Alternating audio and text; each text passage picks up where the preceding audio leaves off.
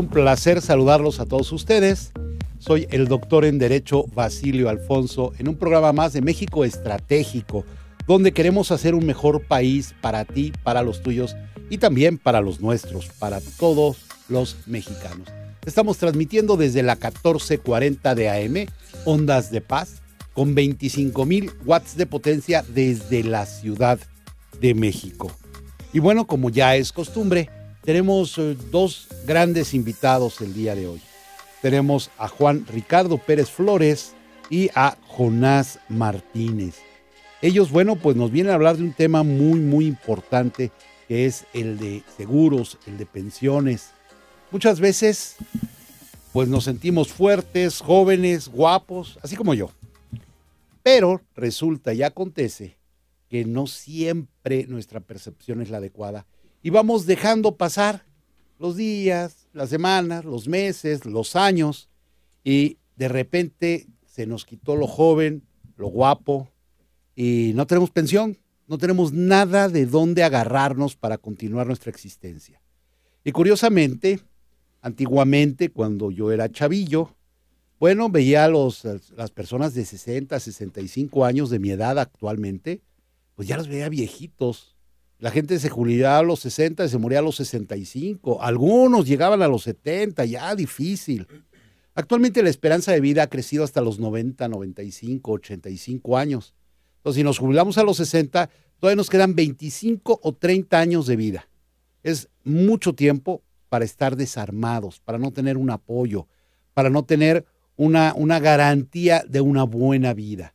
Entonces, precisamente el día de hoy vienen a platicarnos de este tema eh, precisamente con el único objetivo de abrirnos la mente, abrirnos los ojos y darnos cuenta que siempre es importante eh, planear un futuro y que en determinado momento vamos a llegar a esto. A menos que nos moramos en la pandemia, ahí sí no nos preocupa. Pero como esperamos que no nos vamos a morir nosotros en la pandemia, sino que vamos a continuar vivos, es importante abrir los ojos. Bueno, pues empezamos con nuestro querido amigo Juan Ricardo Pérez Flores. Pues. Mi señor, ¿a qué empresa representa usted? Eh, pues eh, muchas gracias por la invitación, doctor. Eh, nosotros representamos a Respaldo y Protección Financiera. Es una empresa en la cual nace de un sueño de un padre de tener una empresa familiar en donde están involucradas pues, los hijos. Entonces ahorita estamos concentrados cuatro agentes, los tres que son mis hijos están dentro del negocio y nos hemos estado dedicando en los últimos años, eh, la empresa, eh, yo como agente tengo 23 años, como agente de seguros, este, la empresa tiene 7 años este, como tal, y nos hemos estado enfocando a la cuestión de la asesoría, de la educación financiera. Sabemos que desgraciadamente estamos en un país donde la educación eh, es, este, en este área de del aspecto financiero, pues es nula, ¿no? No hay mucha información, no hay mucha educación. Entonces lo que nosotros nos hemos preocupado es concientizar a las personas a través de la educación financiera. Qué tan importante es cubrir ¿no? esos aspectos, como bien decías, ¿no? ¿Qué pasa cuando el jefe de familia fallece? ¿Qué pasa cuando alguien se enferma? Eh, cuando alguien tiene un problema en cuestión laboral, ¿no? Este, de desempleo. Entonces, los instrumentos eh, financieros que nosotros utilizamos para poder cubrir todas estas necesidades y estos riesgos, pues básicamente lo hacemos a través de las aseguradoras. ¿Sí? Dentro de lo que es RPF, este, para abreviarlo, eh, eh, tenemos relación con 17 aseguradoras, nuestros, eh, nuestros aliados comerciales son ellos, y con ellos trabajamos de la mano para poder suplir esas necesidades, ¿no? seguro de auto, seguro de gastos médicos, seguro de vida, seguro dirigido a la educación, dirigido a la pensión, ¿no? Entonces, es mucho más bondadoso el instrumento eh, financiero de una aseguradora que, no sé, otro tipo de instrumentos que van dirigidos a esto, ¿no? Entonces, un, banco, eh, etcétera, etcétera. Entonces, nosotros de alguna manera lo estamos trabajando con ellos y RPF trabaja bajo ese esquema de poder eh, dar información, dar educación y hacer un análisis, ¿no? De, las, de los riesgos que una familia puede tener, ¿no? En el transcurso de la vida diaria riesgos como, te digo, el fallecimiento, el riesgo de una enfermedad, hasta el riesgo, como decíamos ahorita, de una sobrevivencia más, ¿no? ¿Qué calidad de vida queremos tener el día de mañana que nosotros este, pues lleguemos a esa edad de vejez, de santiago vejez? Yo digo siempre a mis clientes, todos traemos un viejito adentro, todos, y va a salir y nos va a tocar y decir, oye, Ricardo ya tienes 65 años, o sea, que sigue, no? ya tuvimos toda una, una, situación laboral, trabajamos arduamente y creo que tiene el, el, eh, merecido eh, descanso de una jubilación tranquila, ¿sí? Eh, no, no de sobrevivencia, sino de vivir bien, ¿no? Como, como viejitos. Entonces la intención es esa, porque desgraciadamente, pues sabemos que el tema de las pensiones es, es, un tema que se ha tocado mucho, pero no hay soluciones concretas, ¿no? Eh, los afores, pues desgraciadamente sabemos de antemano que no van a cumplir con el, con el número ideal en cuestión de dinero para poder nosotros tener una, una vejez tranquila, ¿no?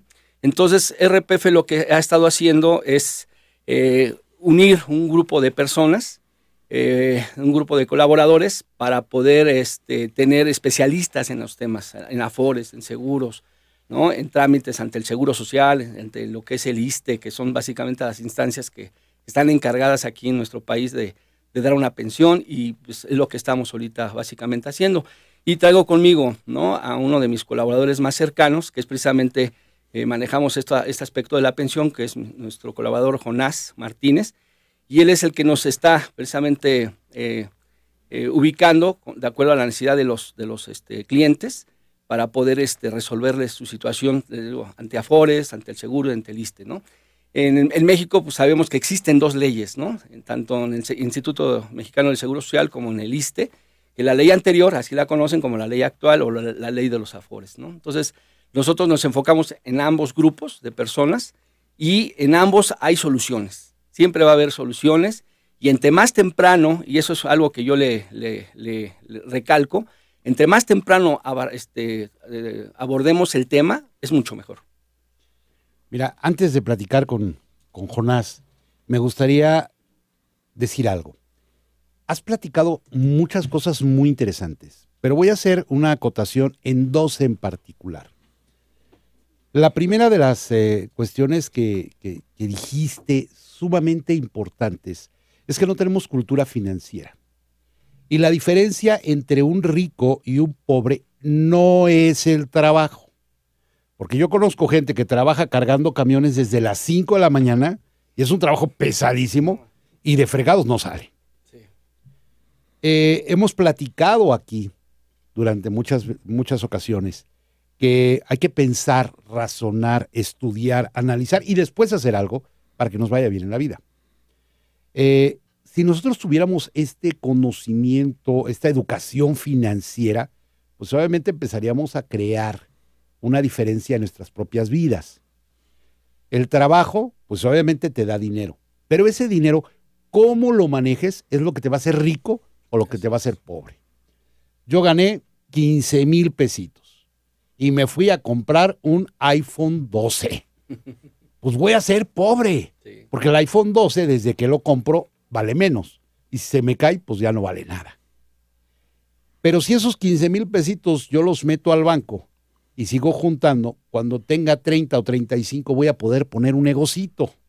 A lo mejor uno de jugos, a lo mejor uno de sándwiches fuera de una escuela, a lo mejor ropa, este, un negocito de ropa, eh, traer a Estados Unidos, la paca famosa. O sea, algo puedo hacer con ese dinerito que junté. Va a llegar el momento en que, bueno, eh, la diferencia va a ser enorme. Mi iPhone se cayó, se rompió y sigo trabajando como burro, o ya puse un negocito. Eso es inteligencia financiera. Si ustedes hablan de educación financiera y pueden apoyar a la gente en esa educación financiera, bueno, es un gran logro que en México no se da. Y el segundo punto que comentaste, que es sumamente importante. Eh, por lo que comentas, tú eres el propietario de, RPF y lo trabajas con tu familia. Así es. Nosotros hemos dicho muchas veces en este micrófono que a veces nos olvidamos de la familia y nos vamos a trabajar. Y la familia sola en casa, como y entonces hay divisiones, hay problemas, nadie crece, todos se mientan la mamá, eh, etcétera, ¿no? Los hijos están mal educados, se meten a las drogas, delincuencia, porque nadie los pela, crecieron solitos como animalitos. Cuando una persona toma a su familia y hacen un negocio en conjunto, número uno, hay lealtad, porque es un negocio familiar. Número dos, hay apoyo incondicional. O sea, son las 3 de la mañana y se necesita hacer, pues vamos y lo hacemos.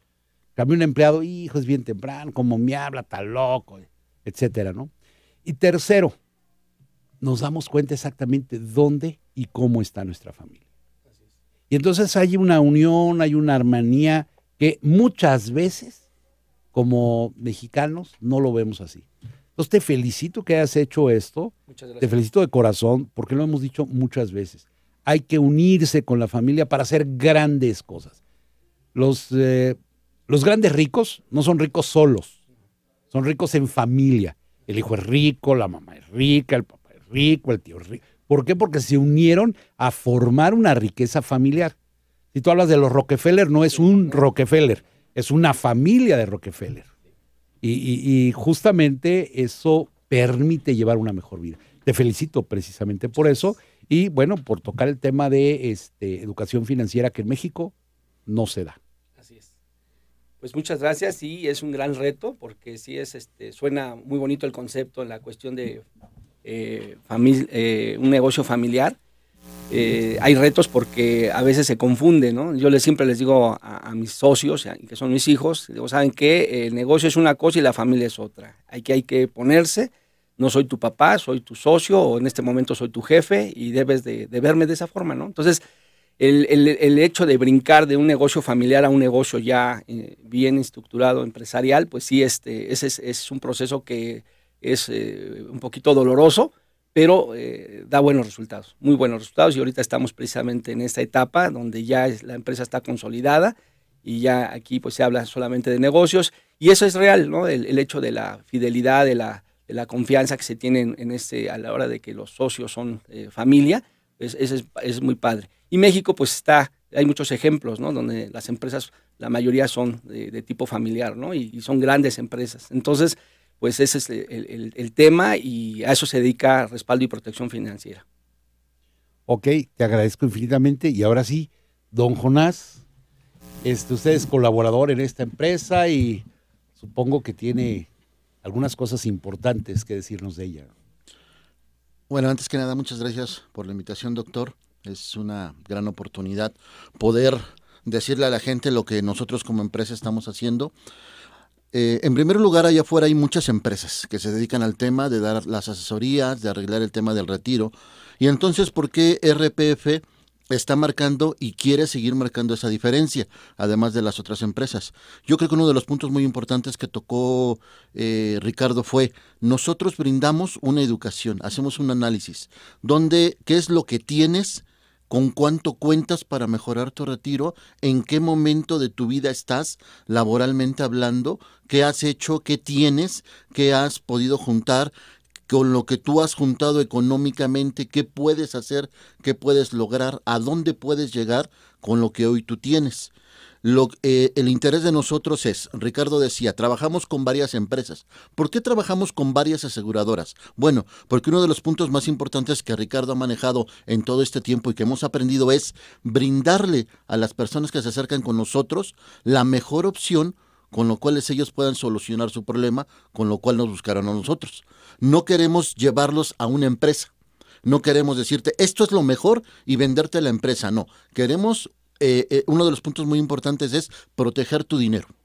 No queremos que tu dinero se lo des a una empresa. Queremos ver de todas las empresas qué es lo mejor para ti, para solucionar el problema que tú tienes. Básicamente, eh, el punto que yo tengo dentro de RPF es ser el responsable de las pensiones, dentro del IMSS y dentro del ISTE en qué punto estás, qué has hecho, eh, cuánto has trabajado, cuántas semanas has, juntado, en dónde está tu afore, hacer un análisis de todas estas cosas y en base a esto decirte, mira, puedes solucionar el problema con estas soluciones, poderte brindar un abanico de oportunidades y de soluciones y de poderte decir, mira, bajo tu esquema puedes llegar a este punto. Oye, pero es que me comentaron que yo me podría ir con 50 mil pesos. Perfecto, pero para que te vayas con 50 mil pesos necesitas esto. ¿Lo tienes? Sí, no, ok. Si sí lo tienes, ¿qué lo, ¿cómo lo podemos hacer? Y si no lo tienes, ¿cómo podemos llegar a ese punto? Pero sobre todo es ubicarte en el punto en el que tú estás, ubicarte en esa situación y poderte brindar esa, esa información para que tú lo puedas hacer de una manera que realmente te solucione. Ahora, Ricardo bien decía, somos una empresa familiar.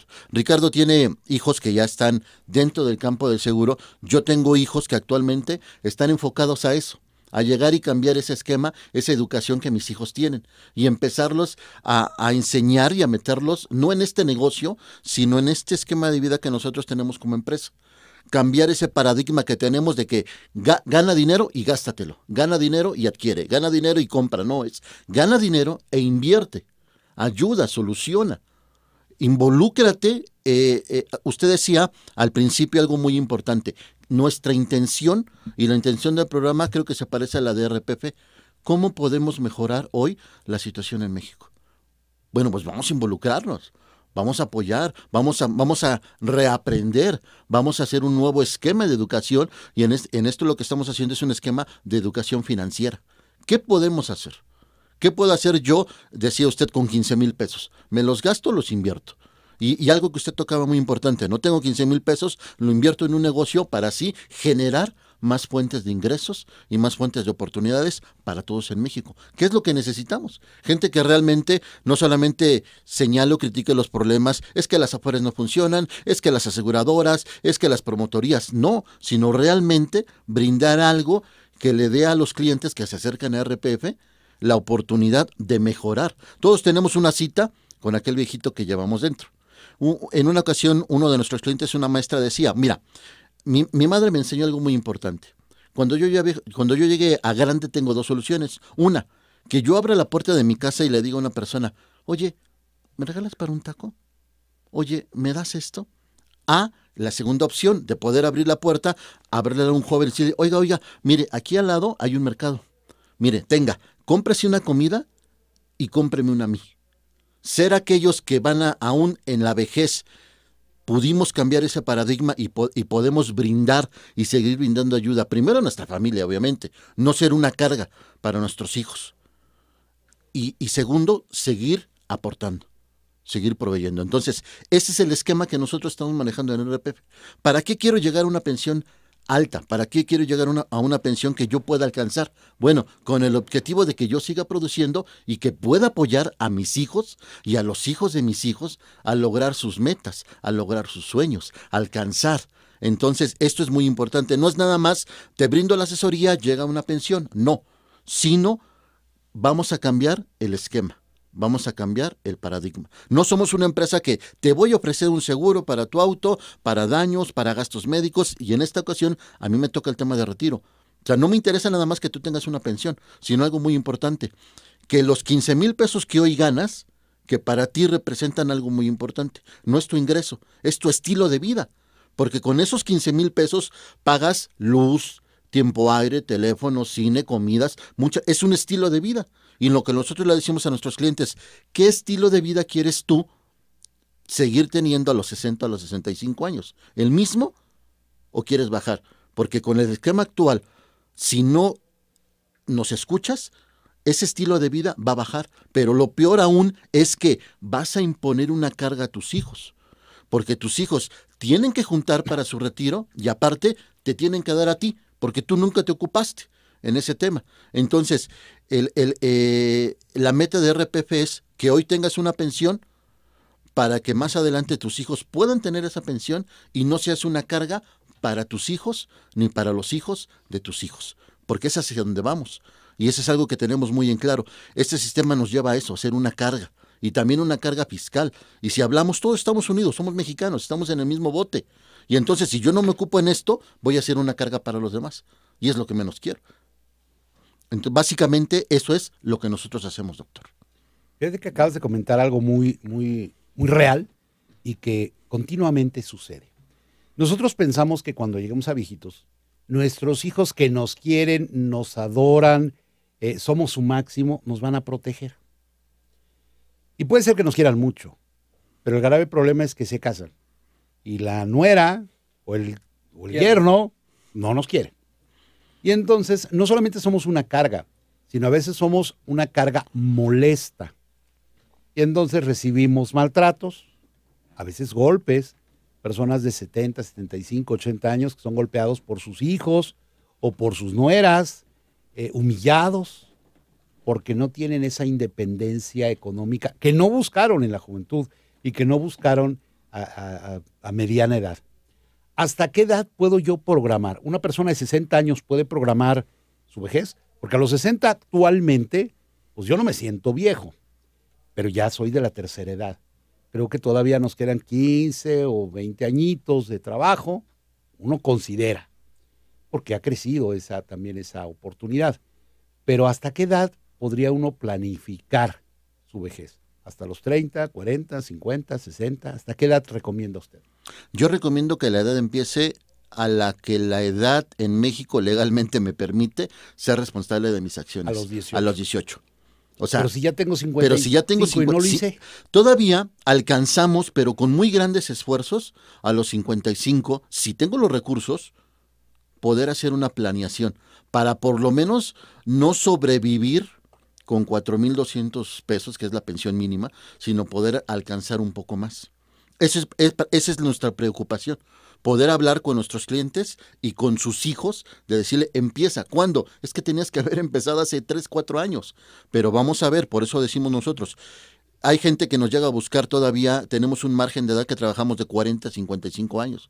Podemos hacerlo.